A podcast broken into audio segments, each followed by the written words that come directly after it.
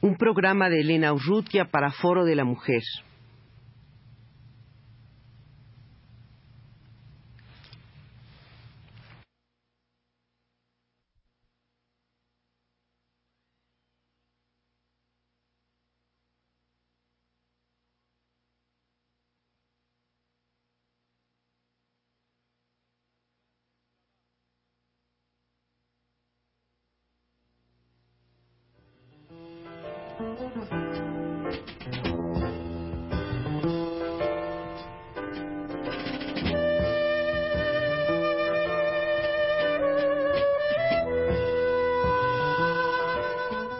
Foro de la Mujer.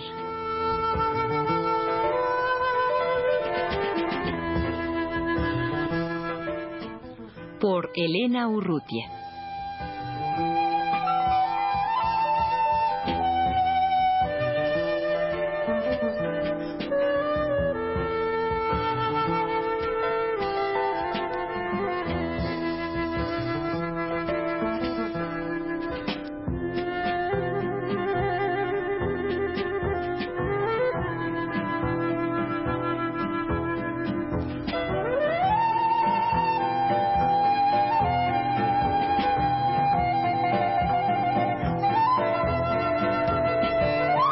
La mujer y la creación. Los programas que se han venido transmitiendo hasta ahora han tenido como interés principal los grupos feministas en México. Han pasado ya por estos estudios el Movimiento de Liberación de la Mujer, la Revuelta y el Movimiento Nacional de Mujeres. Quisiera ahora en este programa hacer una interrupción a esta presentación de los grupos de los que seguiremos hablando en futuros programas, para hablar de un tema también de gran interés para Foro de la Mujer, el de la mujer y la creación. En esta ocasión hablaré de Rosario Ferré y leeré un texto suyo y dos poemas. Hace poco tiempo Rosario Ferré pasó unos cuantos días en México vino a la presentación de su libro de poemas Fábulas de la Garza Desangrada, el tercero que se publica en México. Tal vez convenga dar algunos breves datos sobre Rosario Ferré, que nació en Ponce, Puerto Rico. Se especializó en literatura inglesa y latinoamericana en universidades de los Estados Unidos y de su país natal. Ha sido ganadora en varios concursos de cuento, y su obra se ha publicado en diferentes revistas del continente.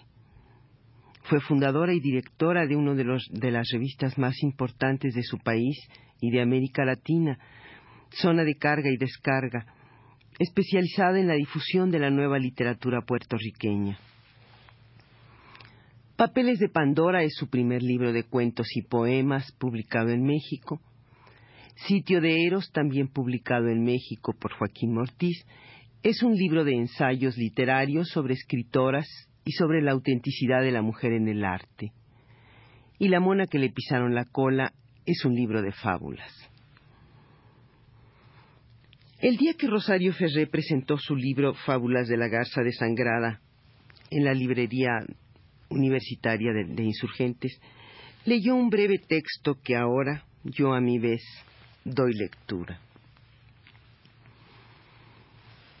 Dice Rosario Ferré, el amor ha sido el tema preferido de los poetas desde el comienzo de los siglos.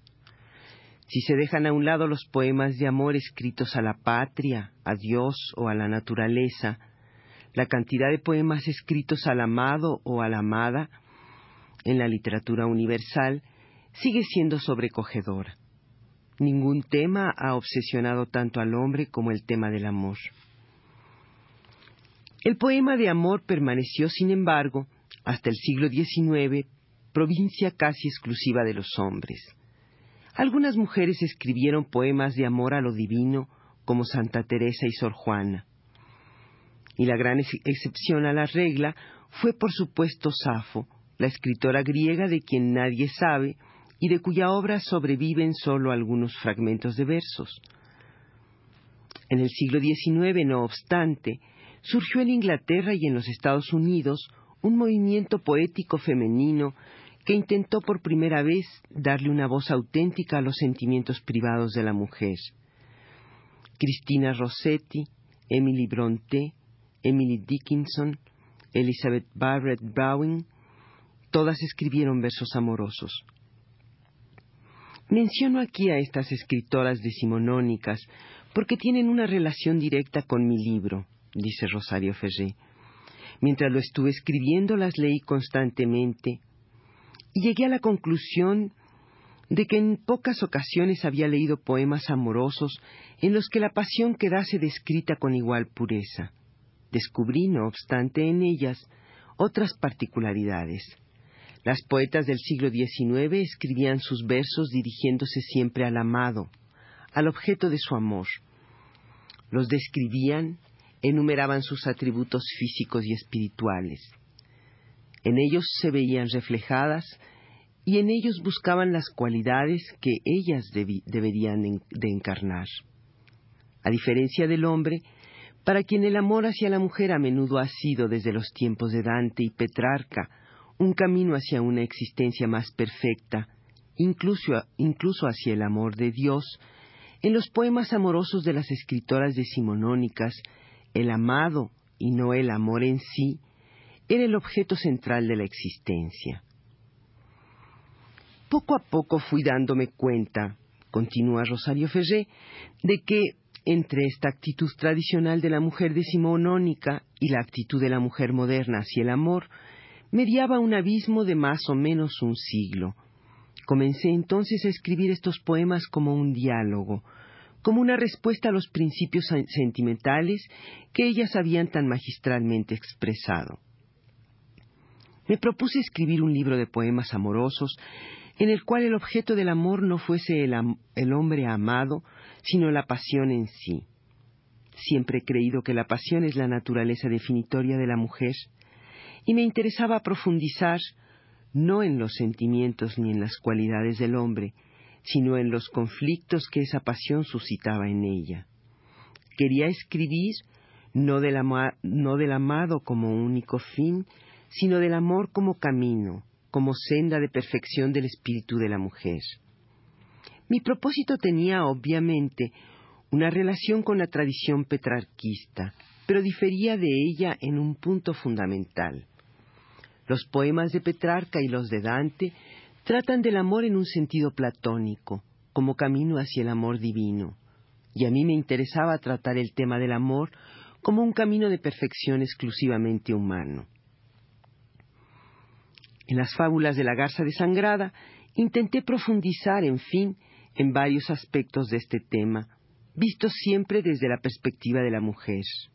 El amor como búsqueda imposible, el amor como espejismo, el amor como culpabilidad, el amor desgarramiento de lealtades conflictivas, el amor como venganza, el amor como abandono, el amor como lucha contra la frigidez y la insensibilidad, el amor como soledad, el amor como invención necesaria e imprescindible, el amor como reconciliación. En algunas ocasiones traté el tema directamente, sirviéndome de mi experiencia personal. En otras lo hice por medio de la experiencia de mujeres del pasado, cuyas vidas habían sido determinadas por el desenlace de sus conflictos amorosos. Aquí entran los poemas a Ofelia, a Ariadne, a Dorotea y a Julia de Burgos. En algunos utilicé al pie de la letra las situaciones de sus vidas, como por ejemplo en los poemas a Julia.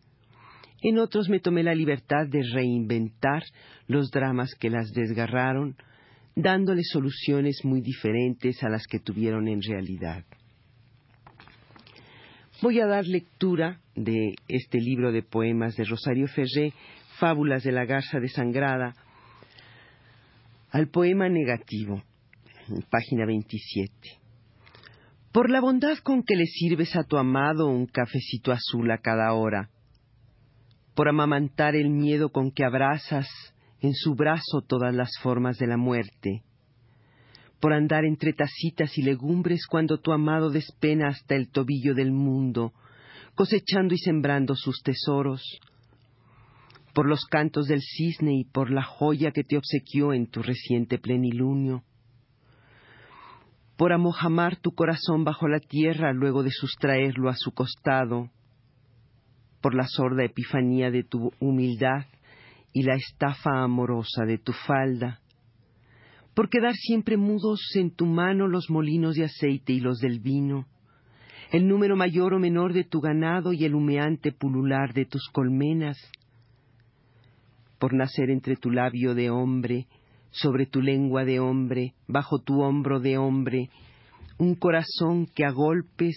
más que hombre, un monte puesto encima rompería, en tanto que tus codos, tus piernas y tus brazos, pálidos de aceite y hiel, comprueban que eres mujer y verdadera. Por moderarte, ser paciente y barajar estándote contigo y con tu sombra, por todas estas cosas y otras cosas que al contemplar tu estado considero, me pregunto quién eres, quién inventa esta imagen que en mi espejo se detiene. Para terminar, voy a dar lectura al poema que se titula Positivo en la página 31. Errando por el camino de los siglos, de sueño en sueño avanzo y me detengo a cada duda, a cada golpe, y le confiero la guerra a cada sombra que desmiente a mi implacable corazón. Sentado al fin del mundo y apuntalada ya su vida en la mitad del día, desespera de hallar lo que buscaba. Oh indetenible corazón, única raíz por la que subo al fondo de mí misma y de esa furia con la que sola mi alma se consuela, porque sola me vio nacer, revísteme a tu orden, convéxame a tu sueño, exhúmame a tu paciencia trashumante, por toda la ternura y todo el bien que crece del amor y sus abismos, por ese engaño fiel con que inventabas la ilusión de no haber nacido solamente, por el puro diamante y por la pura dicha con que ocultas y resumas tu saliva a punto de estallar dentro del pecho, por estarte endemoniado y ventilar al borde de tu ventrículo derecho la codicia de los degolladores, de los que comen, tajan, pudren el amor hincado sobre el cuello del Dios, por empeñarte en abrazar a tu esqueleto, por llevarte un roble al labio, porque amas, por todas estas cosas te prometo que por este mismo camino exigiré que pase tu gemelo corazón impar.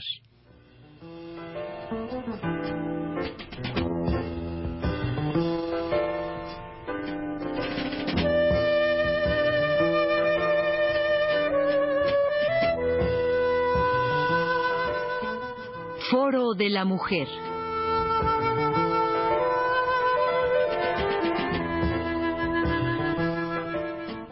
Por Elena Urrutia.